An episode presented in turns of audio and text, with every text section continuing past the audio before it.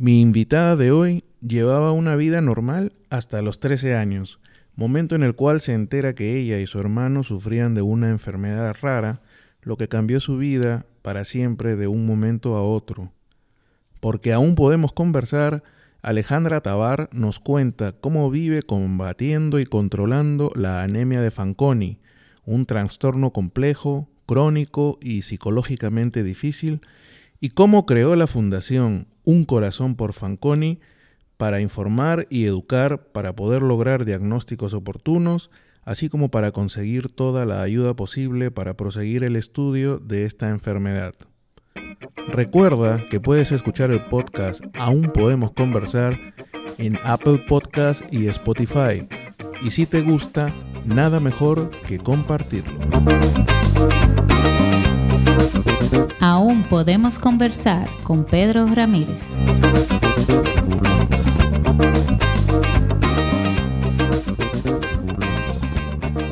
Hola Alejandra, ¿cómo estás?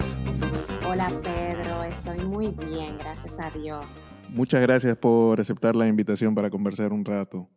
No, de verdad, muchísimas gracias a ti por invitarme y me siento súper honrada.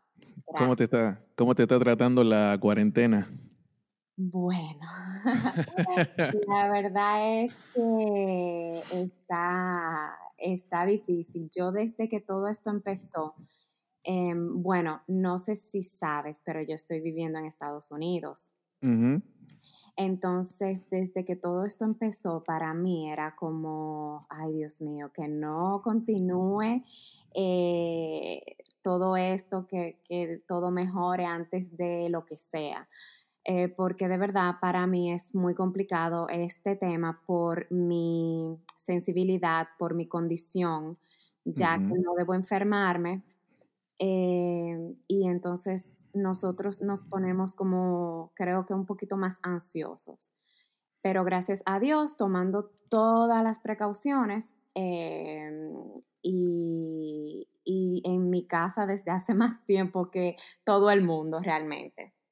Y la, condición de la que me hablas y de la que da lugar a, la fundación de la que hablamos, de la que lo haremos después, a Un Corazón por Franconi, es exactamente Fanconi, una condición que se llama anemia de Fanconi, ¿correcto? Así es. Em, la condición se llama anemia de Fanconi. Es una enfermedad, una condición bastante rara porque es de característica eh, recesiva. Entonces, los dos padres tienen que tener em, la mutación en el mismo gen para que se dé la enfermedad así como esas combinaciones perfectas, digo yo, esa, mm. esa mezcla que de verdad tiene que ser extremadamente perfecta para que se dé, porque inclusive se han encontrado ya 23 genes, lo que quiere decir que eh, el mismo gen, por ejemplo, el mismo gen número 5 se tiene que juntar con el mismo gen de tu pareja número 5 para que realmente se desarrolle la enfermedad. Ajá. Y, se puede considerar, ¿es considerada de hecho una enfermedad rara? Sí, es una enfermedad rara. Em, y, ¿Afecta a cada uno de cada cuantos? Bueno, eh, por ejemplo, una de las cosas que nosotros estuvimos conversando en el caso de México es que se está hablando de una prevalencia mundial eh, estimada de 1 a 5 casos por millón. Por millón de personas. Sí, entonces, por ejemplo, en la incidencia estimada en Estados Unidos es de un caso por millón de nacimientos eh, y la frecuencia de portadores en Estados Unidos es de 1 en 181. Wow. Entonces sí, es bastante rara, eh, por eso mismo que te digo, eh, realmente incluso de cuatro hijos tienes la posibilidad de que te, te, salgan dos con anemia de Fanconi, pero no necesariamente es así. Yo conozco un caso muy particular de los cuales de ocho hijos, solamente el número 8, el último. El último. exactamente, fue que, que, nació con anemia de Fanconi, lo cual es muy, muy raro En el caso de mi familia, mi mamá tuvo cuatro embarazos. Sí. Y de los cuatro, dos entonces eh, fuimos diagnosticados con anemia de Fanconi. El primer embarazo de mi mamá, mi mamá lo perdió, eh, eh, pero realmente cuatro embarazos. Luego mi hermano, que nació con anemia de Fanconi, luego yo y mi hermana de padre y madre que no tiene, no tiene anemia de Fanconi. Eso es lo que veía en, en tu cuenta, que tu hermano también sufrió la enfermedad y, de hecho falleció a causa de la misma, ¿no? Sí, eh, sí, mi hermano eh, nació, ¿verdad? Un pequeño, él, incluso los médicos cuando él nació en República Dominicana le dijeron a mi mamá que realmente era, era, él era pequeño y lo vieron un poco amarillo pero ellos le dijeron que como que al ver a mi papá y al ver a mi mamá que eran pequeños, ellos no se iban a preocupar por eso. Pero eso fue lo único, lo único que se pudo identificar. Pero una de las eh, cosas importantes también para destacar con la anemia de Fanconi es que visualmente, físicamente, hay anormalidades físicas las cuales te pueden ayudar a un diagnóstico. Pero en el caso de nosotros, en mi familia no teníamos ningún defecto físico que visualmente un doctor pudiera decir, ok, em, aquí algo está raro. Como el caso de las manos puede ser, ¿no? El caso de las manos, exactamente. Eh, los niños con anemia de Fanconi pueden nacer sin un dedo, pueden nacer eh, también con, sin el radio, em, tienen también otros defectos, pueden nacer con problemas em, ya más específicos. Eh, bueno, físicamente lo, lo, que más me gusta como identificar es el tema de las manos. ¿Por qué? Porque es lo que visualmente uno ve. Y en República Dominicana es lo que yo he estado tratando de informar. Pero ¿qué pasa? También podemos tener otras malformaciones renales, em, también del tracto urinario. También podemos tener el tema de la falta de radio, de radio o incluso eh, puede ser más corto que lo normal. Y lamentablemente hay muchos casos de pacientes con anemia de Fanconi que desarrollan otros tipos de cánceres, pero en el momento del nacimiento, el bajo peso, la cabeza pequeña también, ojos pequeños y esos defectos visuales son los que más te pueden eh, hacer identificar esto. Y fuera de los detalles visuales o físicos, ¿qué, ¿Qué es lo que implica el tener anemia de Fanconi? Por ejemplo, en el caso de tu hermano, ¿cómo es que se dieron cuenta? O en el propio caso tuyo, ¿cómo es que, bueno, imagino que ya con, con el antecedente de tu hermano quizá tuvieron más atención contigo. ¿Cómo es que uno se da cuenta que su hijo tiene anemia de Fanconi, por ejemplo? Sí, me gusta mucho esa pregunta porque es importante eh, poder identificar lo que es una anemia.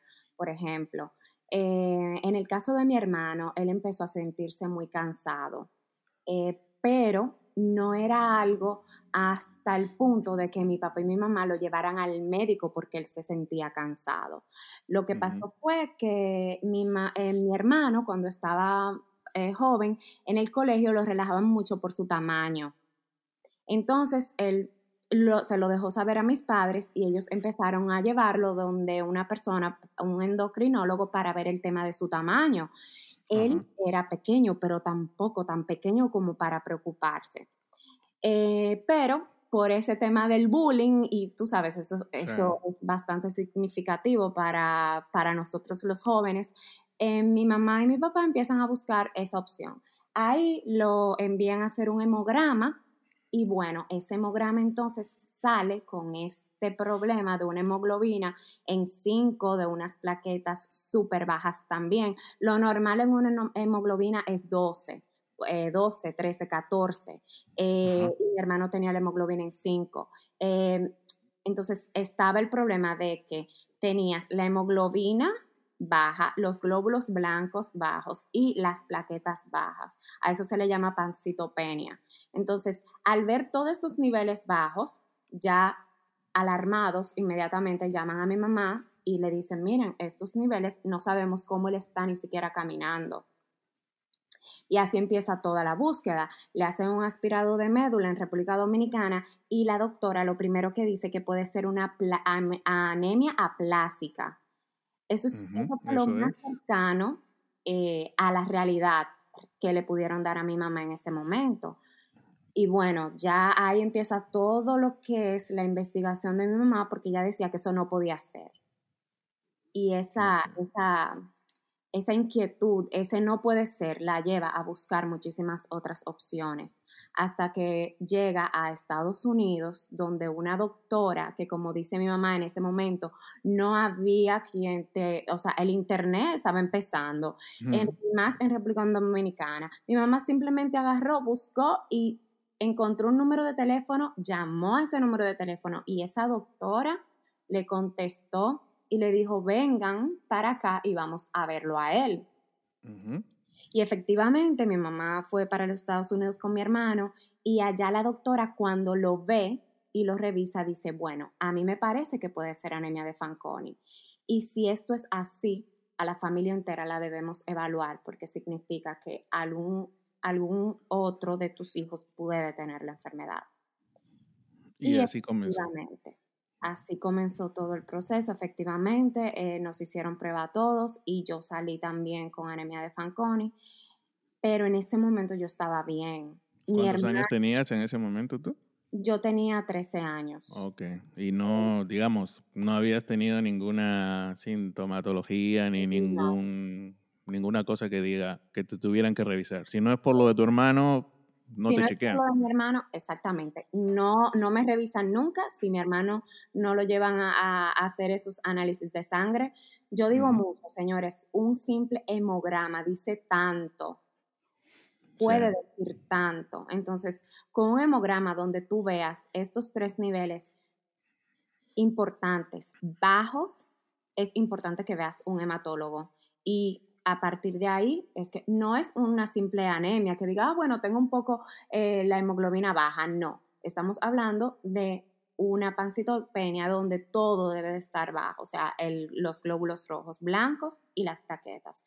Bueno, en fin, em, ahí empieza como toda la búsqueda em, de mi mamá, de mi familia, a ver qué, qué, se puede hacer. Y en el NIH, había en ese momento un trial, un estudio que se estaba haciendo. Eh, y ahí entonces nos, nos dicen que si podemos nosotros participar en ese estudio, vamos al NIH en ese año, eso fue en el 99, y ahí entonces mi hermano empieza un tratamiento. Un tratamiento con unas pastillas eh, con andrógenos que lamentablemente a él no, no le funcionaron. Era también un tratamiento muy nuevo para ese tiempo, los trasplantes también eran muy, muy nuevos. En, mi caso, en nuestros casos, en Estados Unidos estaban haciendo trasplantes en el NIH, pero de hermanos solamente. Así que para hacerle un trasplante de médula a mi hermano se necesitaba un, compatible, un hermano compatible. Esa prueba también nos la hicieron. Yo era compatible con él, pero yo no podía donarle. Claro. Entonces, ya mi hermano, el fallo de la médula de mi hermano estaba tan grave que, que él se estaba transfundiendo cada mes, cada 15 días, y lamentablemente la enfermedad se le desarrolló en una leucemia. Y antes de poder ser trasplantado, antes de poder encontrar un donante, fallece. Efectivamente, ese es uno de los mayores riesgos de quienes sufren eh, la anemia que de Fanconi, que es la posibilidad mayor que quien no la sufre de sufrir, por ejemplo, de cáncer, ¿no? Sí, exactamente. Un paciente con anemia de Fanconi tiene 300 veces más probabilidades de tener cualquier tipo de cáncer, porque es que tú tienes la anemia de Fanconi en cada célula de tu cuerpo. Entonces, uno de los cánceres más comunes, por ejemplo, es el cáncer de boca, cáncer de cabeza, cáncer de cuello. La leucemia, aunque según las estadísticas nos dicen que hay un 5% de pacientes que desarrolla leucemia, eh, pero está el tema del cáncer también ginecológicos, eh, son de los más comunes y de verdad que uno tiene que tener todo tipo de doctores que realmente nos den un seguimiento muy continuo de todo para realmente nosotros poder detectar cualquier tipo de cáncer lo más rápido posible, porque es lo único que nos va a ayudar. Con lo cual asumo que tienen que estarte haciendo chequeos permanentes, ¿no? Sí, em, sí, en mi caso, por ejemplo, yo tengo que hacerme aspirado de médula anual porque es lo que puede decir si hay alguna mutación eh, importante en mis genes que yo necesite, por ejemplo, un trasplante de médula ósea. Eso es lo que, en mi caso, porque lo que yo he desarrollado es una anemia plástica, un problema en la sangre.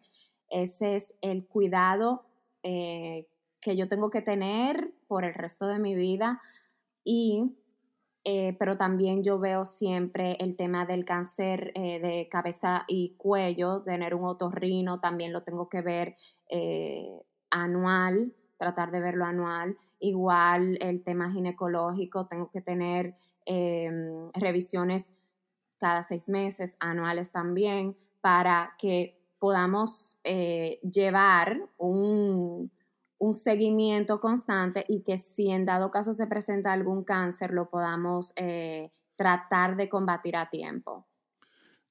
Ahora, Alejandra, eh, tú eras una adolescente, incluso púber, por entrar a la adolescencia casi, con una vida absolutamente normal, a la que de un momento a otro le dicen que tiene una enfermedad que no sabía que tenía y de la cual al poco tiempo incluso su hermano se muere. Definitivamente la vida te cambió? ¿En, qué eh, en esos momentos, cómo asumiste todo eso que, te sucedió de un momento a otro?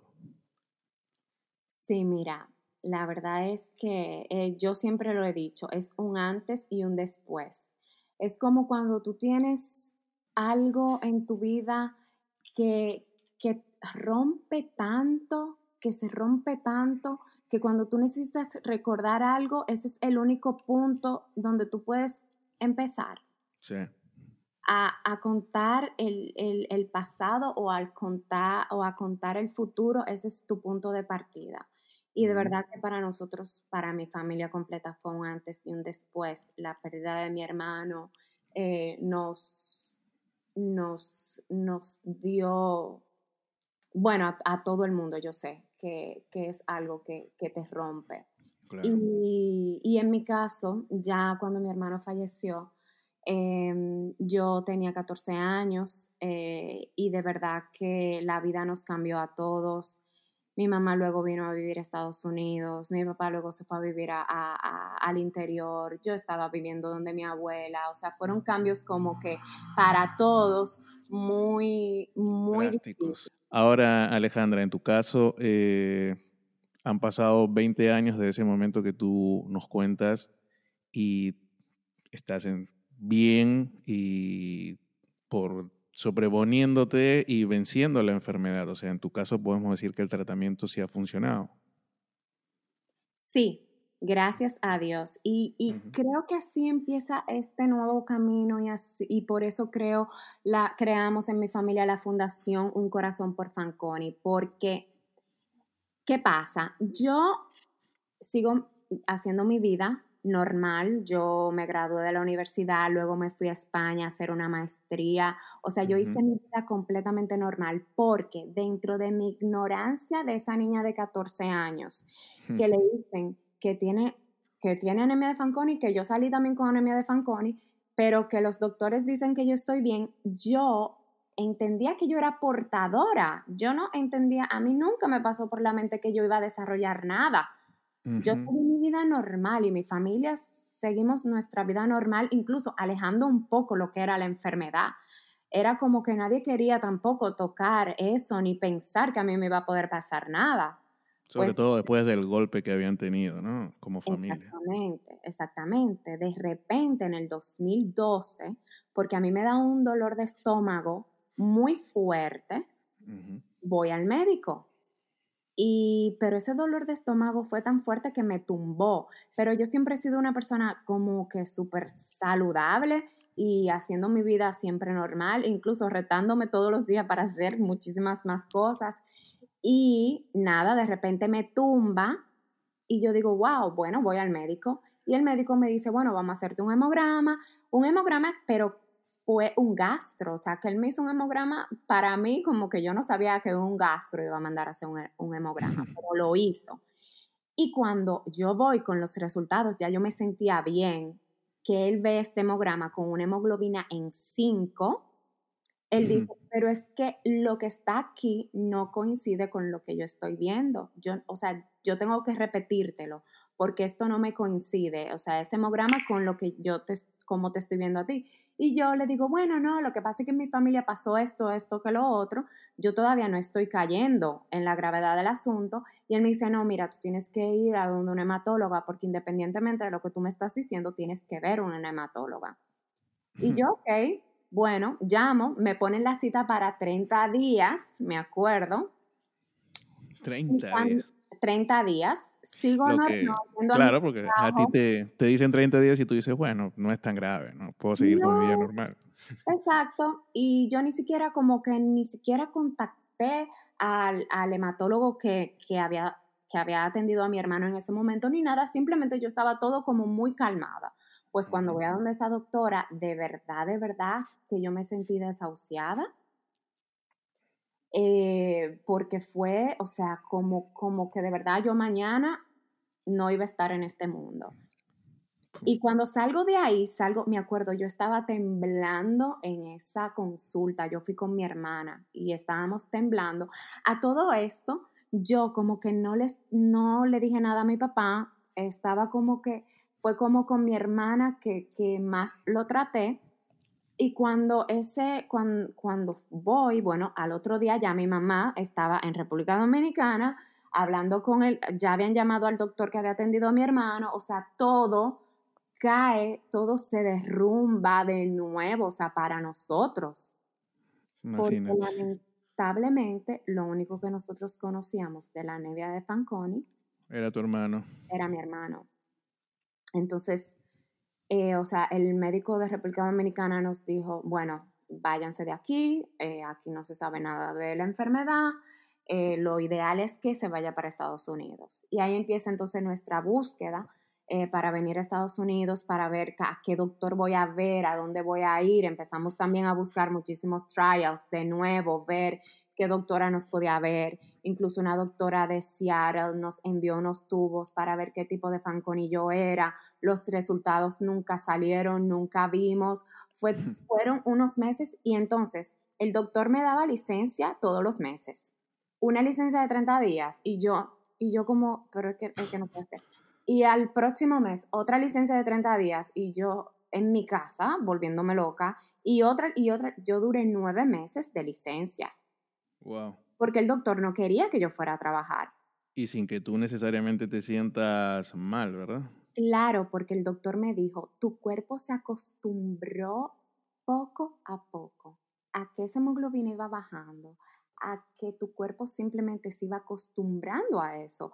Pero ningún doctor que ve una hemoglobina en 5 y unas plaquetas en 30 mil, lo normal, lo mínimo son 150 mil, ningún doctor quiere que tú salgas porque es que si te pasa algo te vas a desangrar. Entonces, nada, me quedaba yo en mi casa y licencia, licencia, licencia, yo no sabía qué era lo que yo iba a hacer. Hasta que finalmente eh, venimos a donde un doctor en Estados Unidos, eh, un ángel para mí también, ese doctor, me acuerdo como ahora su mirada y, y y yo decía, todo va a estar bien. O sea, entonces ahí ese doctor me dice, vamos a hacerte un aspirado de médula. Vamos a saber qué está pasando en tu médula ahora mismo. Porque si tu médula no está en una lesión grave, si tú sales con anemia plástica, te podemos dar medicamentos porque yo como doctor te digo que mi última opción es un trasplante de médula. Y además de eso, el doctor me dice, mira, hay una, hay una reunión de pacientes con Fanconi, llama este número, habla con esa persona, esa reunión es en tres días. Y al otro día el doctor me dijo, eh, bueno, yo tenía la hemoglobina en, en seis en ese momento y él me dijo, hay que transfundirte me dijo, ven, vamos a, hacerte la transfusión de sangre y al otro día viaja para que vayas a la reunión con pacientes. Y Pedro, eso cambió mi vida. Esa reunión cambió mi vida. ¿Por qué? Porque conocí pacientes con anemia de Fanconi, pacientes felices, pacientes luchando por su vida, pacientes riendo, pacientes bailando, personas llenas de vida que yo no sabía que eso existía. Entonces, lo que pasó con tu hermano dejó de ser la única referencia que tenías de la anemia de Fanconi. Exactamente. Yo llegué de ese viaje, Pedro, y yo le dije a mi doctor, yo voy a trabajar, yo voy a empezar a trabajar, mañana yo tengo que trabajar. no, me pongas, no me pongas más licencia.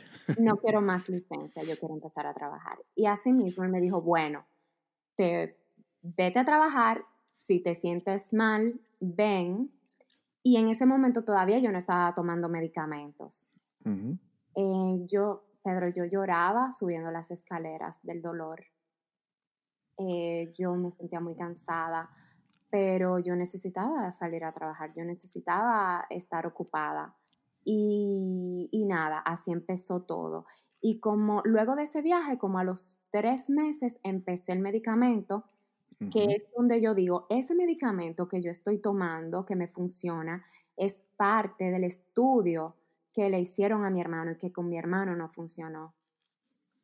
Entonces, por eso es que yo abogo tanto por los estudios, por porque realmente podamos eh, eh, tener fondos para el estudio de esta enfermedad, porque somos pocos, porque es una enfermedad rara, es muchísimo más difícil. Sin embargo, con, los estudios y con, la ciencia es la única forma de que nosotros podamos eh, tener un mejor futuro y tener una mejor calidad de vida para los pacientes. Y precisamente todo esto que me has contado es lo que te lleva a la Fundación Un Corazón por Fanconi. Así mismo, así mismo. Eh, luego de ir a varias reuniones eh, con la Fundación Internacional eh, y, con ese deseo de recolectar algo, que sea aunque sea 500 dólares, que sea lo que sea, pero podemos recolectar algo. Y, y, con ese deseo, entonces mi mamá me dice, pero vamos a vender paletas. Y yo, hey, sí, vamos a vender paletas, vamos a vender paletas en forma de corazón. Y así empecé, vendiendo paletas en forma de corazón. Y de y de, y de donar 500 dólares, de donar 800 eh, dólares, empezamos donando esa cantidad y ahora hemos donado hasta 2 mil dólares, hemos podido donar a la fundación, que a lo mejor lo podamos ver como poco, pero para nosotros es muchísimo. Yo creo que nada es poco.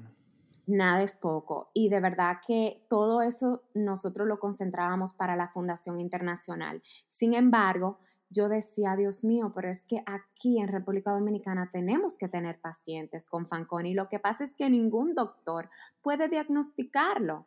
La prueba del diagnóstico tiene un costo de mil dólares en Estados Unidos.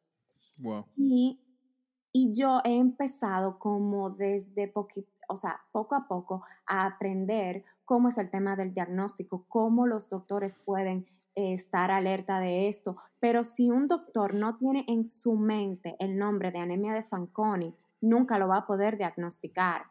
Claro. Entonces, sí, entonces... Y, y, siendo una prueba para nada al alcance de cualquier bolsillo, pues peor aún, ¿no? Claro, entonces... Eh, ¿Y has encontrado casos aquí en República Dominicana? Ay, sí, he encontrado solamente un caso y, con el dolor más grande que yo, con un dolor muy grande, te tengo que decir que el sábado pasado ese niño falleció. Ay, caray. el niño que yo estaba viendo en una foto de tu cuenta. Sí. Lo lamento. De verdad que ha sido tan difícil eh, tener que, que ver las condiciones de nuestro país, tener que, que pensar que tanto hubiésemos podido hacer, que, que, un médico pueda tener en sus manos el, la curiosidad a lo mejor de, de poder ver, ok, ¿qué es esto? Eh, déjame buscar, déjame llamar, déjame escribir, déjame, o sea, de verdad que ha sido muy difícil para mí este proceso de, cómo yo puedo llegarle a los médicos, hablarles a ellos también, hablarle también a las familias.